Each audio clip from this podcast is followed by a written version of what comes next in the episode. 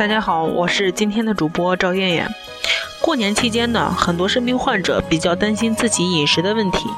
今天我来带领大家学习一下肾病综合征患者过年哪些东西应该吃，哪些东西不应该吃。肾病综合征呢，是以大量蛋白尿、高脂血症、水肿、低蛋白血症为特点的临床综合征。分原发性和继发性两种。原发性肾病综合征的病因及发病机制尚未明确。继发性肾病综合征可由免疫性疾病、糖尿病以及继发感染、循环系统疾病、药物中毒等引起。肾病综合征早期以肌膜病变较轻，大量蛋白从尿中排出。是造成血浆蛋白降低的重要原因。血浆蛋白水平的降低，尤其是白蛋白的明显降低，引起血浆胶体渗透压下降，促使血管中血液向血管外渗出，造成组织水肿及有效血容量下降。尿中蛋白大量丢失时，由于肝脏合成蛋白增加。合成脂蛋白也同时增加，成为高脂血症之因。根据肾病综合征的疾病特点，饮食上有其特殊性。一、患者应该控制钠盐摄入。对于肾病综合征患者，应该特别注意出现水肿，而水肿正是因为钠盐在人体的含量增大，所以肾病综合征患者应进入低盐低脂饮食，以免加重水肿。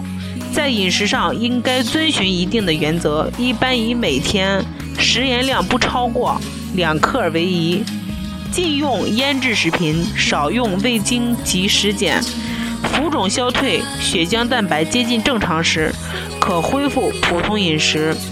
二，患者应注意蛋白质的摄入。对于患者伴有蛋白尿的产生，而蛋白尿使患者大量的蛋白质流失。很容易给患者造成营养不良，影响到患者的健康，所以患者在饮食时应该注意蛋白质的摄入。但是肾病患者在饮食上还需要按照一定的原则进行蛋白质饮食。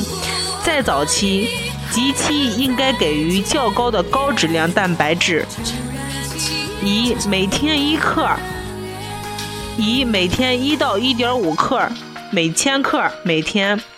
三、患者应该注意脂肪摄入。一般患者常伴有高脂血症，这样很容易引起肾小管损伤及硬化，所以患者应该尽量的少用脂肪、限制动物内脏、肥肉、某些海产品等含胆固醇及脂肪的食物摄入。四、微量元素的补充。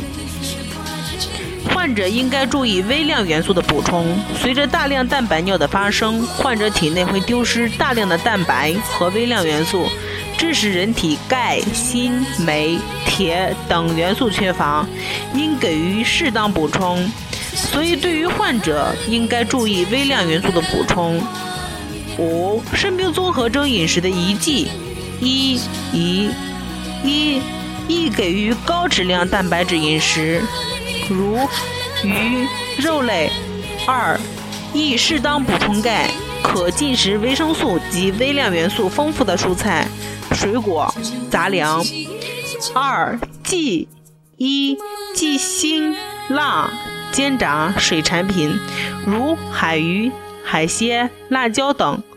二，忌用腌制品。